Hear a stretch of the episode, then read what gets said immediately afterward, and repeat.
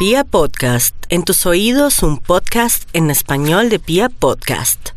Ahí lo tiene Marabona, lo marcan dos, pisa la pelota Marabona, arranca por la derecha el genio del fútbol mundial, y es el tercero a tocar para Borruchaga siempre Marabona, genio, genio, genio, ta, ta, ta, ta, ta, ta, ta.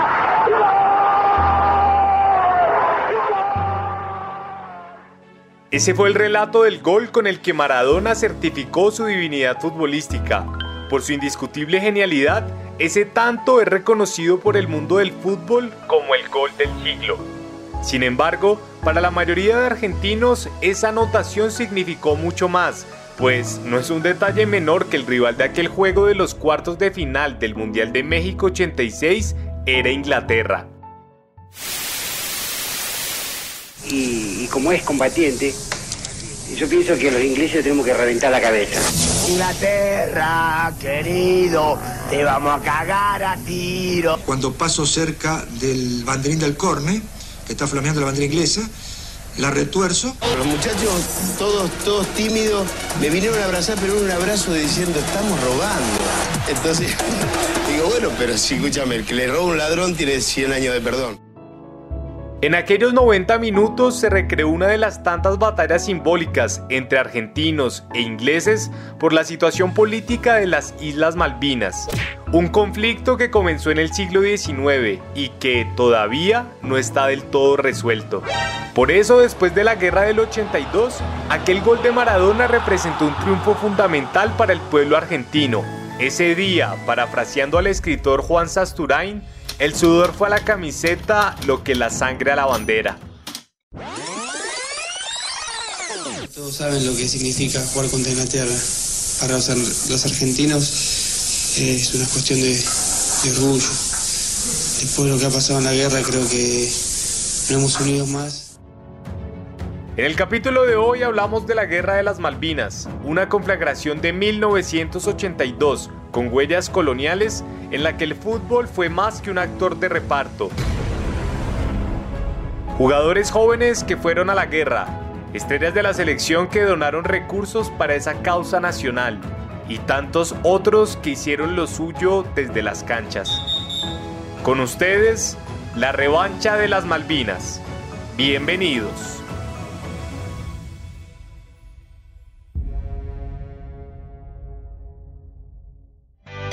Porque los partidos de fútbol comienzan antes de los 90 minutos. Porque sabemos que es mucho más que un deporte. Y porque la pelota nunca se detiene. Aquí comienza detrás del balón. Para hablar de la relación política entre ingleses y argentinos es necesario viajar como mínimo hasta el siglo XIX. Y es que después de la declaración argentina de independencia del Imperio Español en 1816, los verdaderos colonos de su territorio fueron prácticamente los ingleses. En ese entonces, los argentinos dependían comercialmente del Imperio Británico, que, fortalecido por la revolución industrial, compraba sus materias primas e invertía posteriormente en el país suramericano, Eduardo Galeano sería más certero en sus venas abiertas de América Latina cuando afirmó, Argentina recibía de Inglaterra hasta las piedras de las veredas. Producto de su independencia, los argentinos tomaron en 1820 posesión de las Islas Malvinas, antigua colonia española. Sin embargo, en 1833, el imperio británico se apoyó en su conflictivo pasado con España para justificar la retoma de las islas. De esa manera, el Reino Unido se apoderó de las Malvinas, un territorio que está a poco más de 1500 kilómetros de suelo argentino y que nunca ha tenido población autóctona u originaria. En los años posteriores, fueron varios los intentos de llegar a un acuerdo entre ambas partes, pero de nada sirvieron. Por eso, en 1982, cuando Argentina estaba bajo el gobierno de una dictadura militar que languidecía, el interés por despertar la pasión nacional era enorme. Y qué mejor para lograrlo que una causa que nunca se ha dado por perdida, las Malvinas.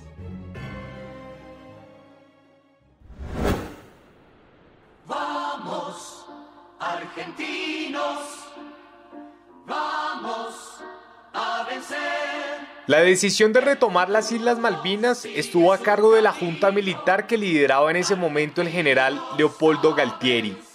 Hoy 2 de abril recién hemos comenzado con la actitud de recuperar las Malvinas y toda su zona de influencia y ya flamea la bandera argentina en nuestras islas. Con esa seguridad, el gobierno militar enlistó a varios jóvenes en sus filas, entre ellos varios pibes futbolistas, como el entonces arquero de San Lorenzo, Héctor Rebasti. Viene un soldado de guardia y dice, Rebasti te, te busca tu papá. Y, y, bueno, resulta que me dice, vamos a tomar algo. Y me dice, vamos, vamos, vamos, vamos para casa. Y le digo, no, papá, digo, voy, voy con mis hermanos, voy a defender la patria.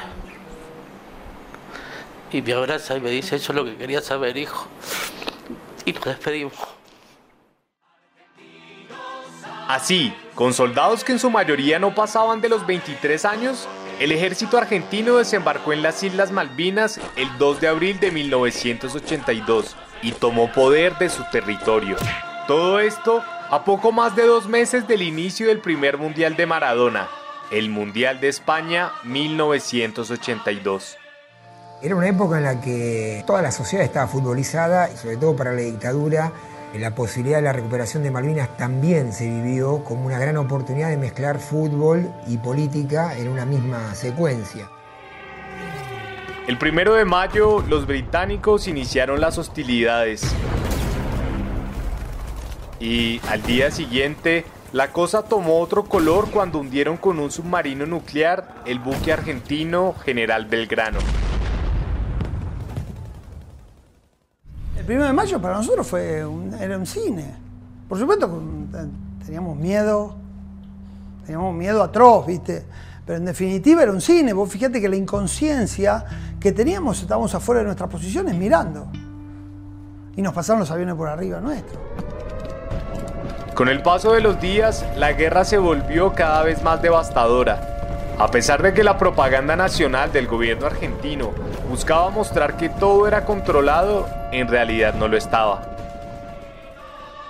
Ante la escasez de recursos, en Argentina se llevó a cabo una recaudación de fondos conocida como el Fondo Patriótico.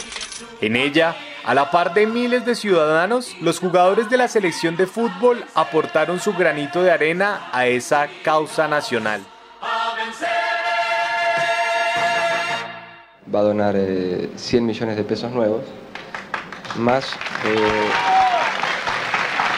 100 eh, millones de pesos nuevos para el Fondo Patriótico de parte del plantel de la selección argentina de fútbol, más un partido que vamos a disputar entre todos los jugadores integrantes de la selección, o sea, los 22, en La Plata, donde parte de la recaudación va a ser para el Fondo Patriótico también.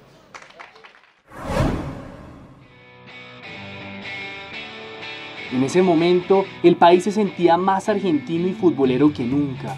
Por eso, los equipos de Boca Juniors y River Plate estuvieron cerca de jugar un amistoso en las Malvinas sin embargo, eso nunca ocurrió.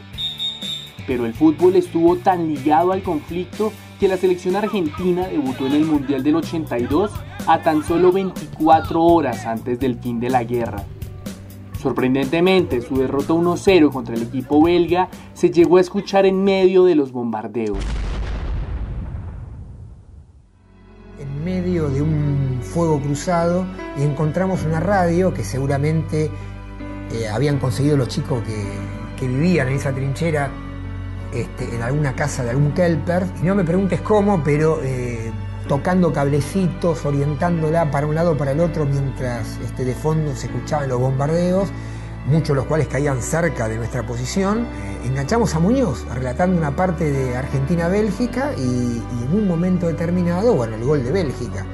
Y recuerdo la situación que empezamos a putear entre nosotros, empezamos a, maldecir ese, ese momento, decir, bueno, puta madre, este, qué mala suerte, este, gol de los belgas, bueno, seguro que ahora lo damos vuelta y bueno, Y no sé cuánto tiempo más estuvimos escuchando esa secuencia hasta que paró el fuego y nos tuvimos que ir. Así, mientras unos argentinos arriesgaban su vida en las Malvinas, otros buscaban aportar a la causa nacional desde las canchas de fútbol. En aquel momento me pareció que, que mi manera de contribuir a la argentinidad era jugando el Mundial con toda la seriedad que me fuera posible. Finalmente, el ejército argentino se vio obligado a rendirse el 14 de junio de aquel intrincado año 82. Habla el teniente general don Leopoldo Fortunato Galtieri. El combate de Puerto Argentino ha finalizado. Nuestros soldados lucharon con esfuerzo supremo por la dignidad de la nación. En la guerra participaron cerca de 14.000 soldados argentinos, de los cuales 649 murieron en combate. Además, se estima que el número de suicidios en años posteriores alcanza una cifra similar. Para varios de los jóvenes futbolistas que estuvieron luchando en las Malvinas, la experiencia los alejó para siempre del fútbol de alto nivel. Muchos todavía viven con la incógnita de qué hubiese ocurrido si no acudían obligatoriamente a la guerra. Siempre me quedó la duda de decir, che, eh, en condiciones normales, con una continuidad de, de, de entrenamiento, ¿podría haber seguido jugando al fútbol? ¿Podría? ¿Lo podría haber hecho? Por su parte, la selección de fútbol sería eliminada del Mundial de España en la segunda fase.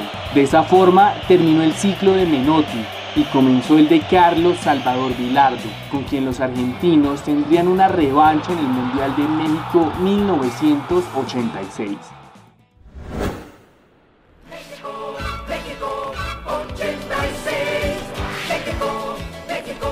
Como lo dijimos en un comienzo, en el 86 Argentina se sacó una parte de la espinita de las Malvinas en la cancha del Estadio Azteca. Ese día Maradona convirtió dos de los goles más famosos de la historia y les dio a algunos excombatientes una sensación que más allá de lo simbólico representaba una revancha. Una revancha. Una revancha. Siempre ganar los ingleses es un placer especial. A lo que sea. Querer a la bolita, vamos a la bolita, si le ganamos a los ingleses mejor. Cualquier resultado positivo, Argentina, Inglaterra, es un pedacito de venganza. Con el paso del tiempo, la rivalidad se ha perpetuado. Argentina eliminó a Inglaterra en los octavos de final del Mundial de Francia 98 y Daniel Pasarela, campeón como jugador en el 86, era ahora el técnico del equipo. Ahí va Mati, error. Error Mati, pasamos a cuarto de final. Me encanta haberle ganado a los ingleses. Gracias Argentina, gracias muchachos. Afuera Inglaterra del Mundial. Manda a los ingleses a casa lo más lindo, lo más lindo, qué lindo. Qué satisfacción. En el caso de las Malvinas encaja perfectamente aquella frase de que el fútbol es la continuación de la política por otros medios. Hoy en día, cuando la situación de las Malvinas no está del todo resuelta, muchos argentinos siguen viviendo cada partido de fútbol contra Inglaterra como una revancha. Y por lo complejo del caso, parece que así será por muchos años más. Los invitamos entonces a que nos sigan y nos cuenten en arroba balón detrás en Instagram y arroba balón raya detrás en Twitter si creen que el fútbol puede ayudar a los pueblos a cicatrizar las heridas que dejan las guerras. En ocho días, un nuevo capítulo de Detrás del Balón. El trasfondo del fútbol en un solo podcast.